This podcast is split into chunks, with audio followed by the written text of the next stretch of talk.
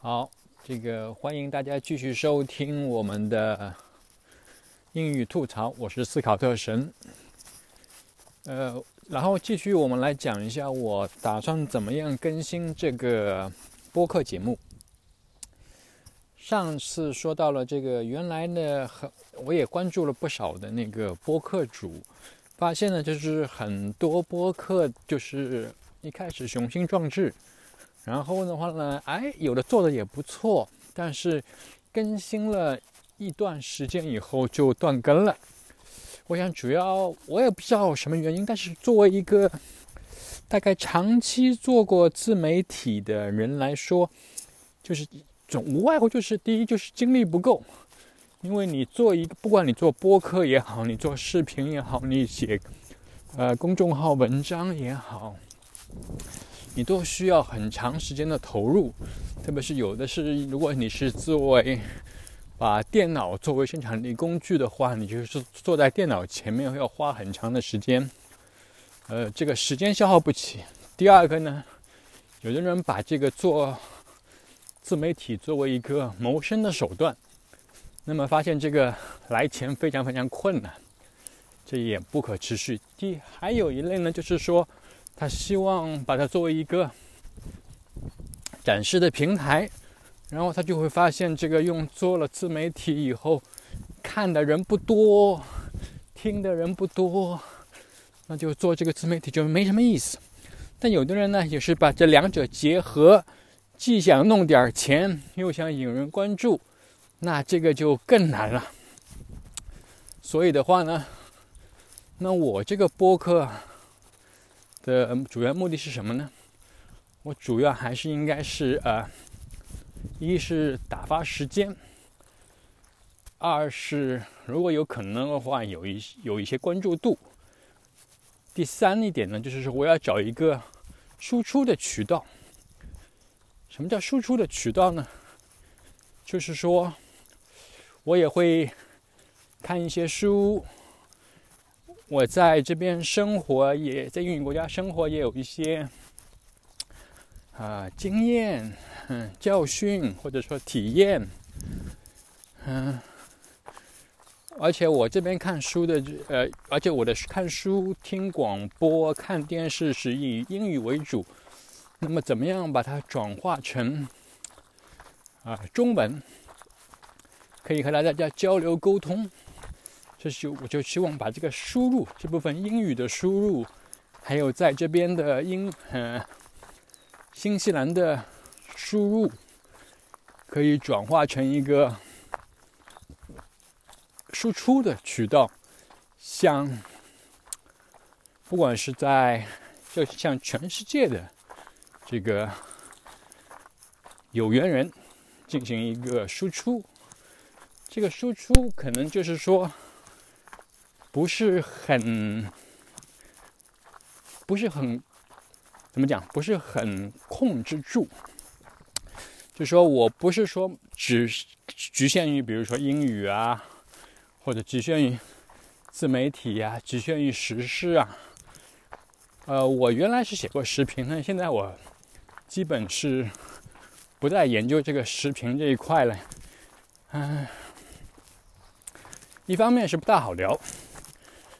最主要的一方面是，我觉得没什么意思，因为很多人都喜欢讲逻辑，但这个世界已经不讲逻辑了，已经不需要再用逻辑这个东西来研究，要讲一个为什么，为什么他会这么做？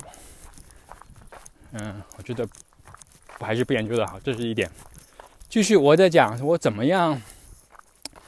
保证我能持续的输出，这方面有两个，一个是内容，内容方面，内容方面就是我刚刚提到的一些，我有输入，不管是阅读带来的输入，还是生活体验带来的输入，输入这方的内容输入。第二，我要有时间输出。那么我怎么样能保证这个更新会有时间呢？我现在想了一想，大概我可以会花两类时间进行输出，一类是我遛狗的时间。我有一条狗，它叫 Ollie，今年三岁，它是 Yorkshire Terrier Cross Poodle，也就是说约克夏和贵宾的混血。它很活泼，很喜欢玩儿，所以我会用我们每天都有时间会遛它，这是一段固定的时间。那么一般来说，就是这是一段比较很好的时间，我就给它用了它来录播客。还有一段时间，我想可以用来录播客的时间，就是我开车的时间。我去上班嘛，通勤啊，每天有那么几十分钟。也可以录一下播客，那么就说有时间保证，有输入的内容，可以保证有输出的内容，然后有这个输出的时间，然后就可以录，这样我就能保证这个更新可以长期一些。当然这是一个计划，嗯，我们也不知道会有多少人会听。而且的话呢，我发现目前我希望是通过嗯微信视频号的音频内容部分来更新，但是这部分内容呢，我发现还不是太友好。比如说在公众号文章里面是不能插入视频号的音频的，这也挺麻烦。你看我上说的有点气喘吁吁，是因为我是带着狗在快步走，所以说你你也是不是是一个录播客的过程？你们听播客也就是陪我一起遛奥利，这是一个奇特的体验。这是一个怎么说？我觉得 AI 不能给你带来的一个体会。嗯，继续好，我们今天就继续讲一下 AI 吧。嗯，我对 AI 其实还是比较乐观的。大概二零一八年，也就是五年前的时候，我对 AI 自动驾驶还是很很抱有很大的希望。我希望在二零二六年左右。这个自动驾驶可以，啊，到达一个很高的水准。那时候的新买的车就已经可以有自动驾驶的全部功能。那是二零一八年，想八年以后的事情，二零二六年，嗯，但是现在是二零二三年，也就是说，二零二八年的五年之后，二零二六年的三年之前。现在看，二零二六年自动驾驶全铺开啊，基本上是不可能的。一方面可能是疫情的原因，呃，lockdown 这样的情况，你车马路上一辆车都没有，那不可能就是说有自动驾驶的发展。另外就是说，你投资的重心侧向于视频互动啊，在线呢。不再侧重于这个，嗯，自动驾驶这一块了。另外那一块就是说，可能自动驾驶的确是比较发展比较慢，也比较困难一些，也涉及到这个伦理道德的问题。比如说，发现了车祸，发生了车祸，AI 驾驶的车祸，这个造成了。伤亡责任算谁的？另外一方面，如果 AI 是按照算法生成的，那么在必然发生车祸的情况下，AI 怎么样选择呢？是保司机，还是保自己车上的乘客，还是保行人？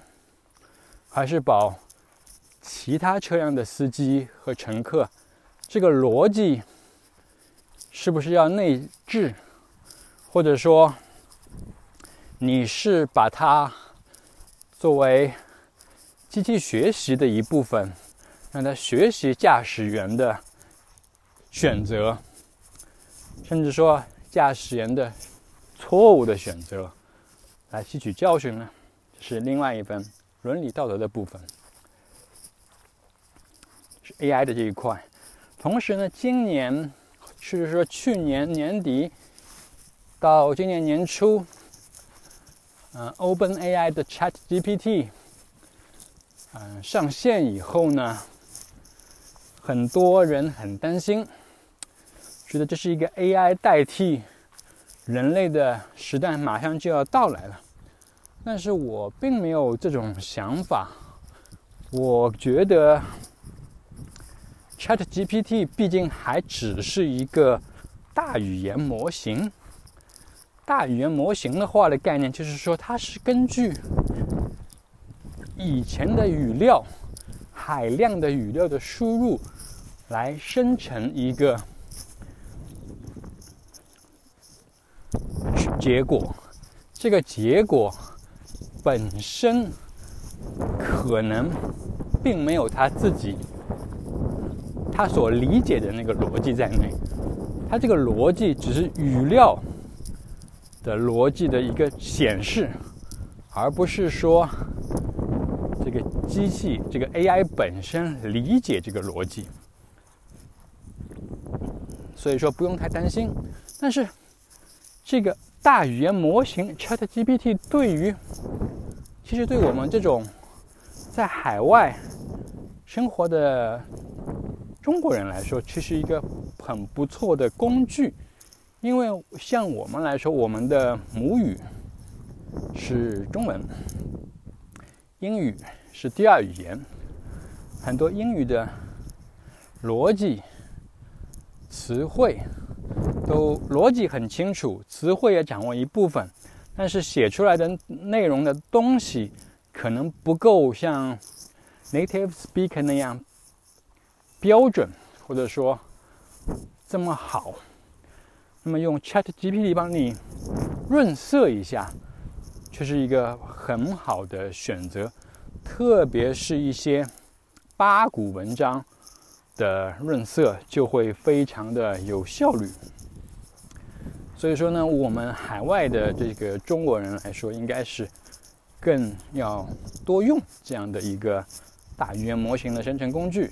那么，其实，在不管在哪里的中国人都可以用这个，把它作为一个英语写作的一个工具。当然，你也可以把它作为一个中文写作的工具。但是，我觉得毕竟还欠缺一些中文写作的 feeling，这种感觉，这种范儿还不够。所以呢，就是我对。简单提了一下，嗯，自动驾驶还有人工智能的一些想法和看法。我们觉得这样其实，在这几年的发展，的确是在人工智能，特别是近些年一年的发展还是很快的，但也没有我们想象的这么快。而且呢，我也没我也没有看到这个。真正的作用是什么？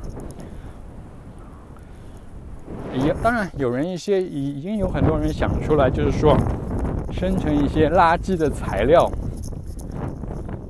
把一些原来的文章通过 AI 的功功功能，把你变成一个视频，变成语音来产出。嗯，但是我发觉。这个还是比不上真人给你演一段的精彩啊！有一些我看到明显就是说，以前看到我们网上看到过的一些段子啊、文章啊，有些视频上的作者就拿着把它念一遍、演一遍出来，我觉得还是更比 AI 还是更吸引人一些。继续来讲一个，就是说以后啊，我感觉有钱人。所谓的有钱人，应该是是两方面有钱。一方面，他消耗更多的能源，什么意思？有有钱人不是他到底有没有钱，就看他能不能消耗更多的能源。他可以坐自己的私人飞机啊，他可以吃很远的地方运过来的食物啊，他可以请。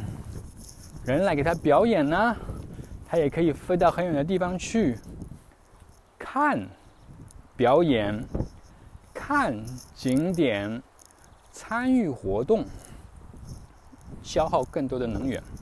其实这是这个紧接着第二点的有钱人，有钱人就是一个亲身体验的过程。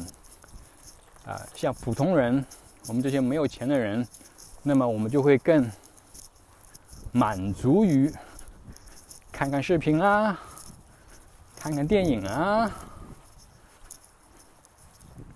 那么，如果你有钱，你会可以去看演唱会。最近这个演唱会的非常火，嗯，哪里都有各种的演唱，很多的演唱会。但是这是两方面的原因造成的。第一方面呢，就是说过去的三年时间那些。歌手那些，他的经纪公司都没有很好的机会赚钱。那么现在这是一个很好的赚钱的机会。所以说，今年的演唱会是井喷式的发展，是从供应的角度看，从需求的角度看来说，呃，很多观众，呃，需要这样一个渠道来发泄一下自己。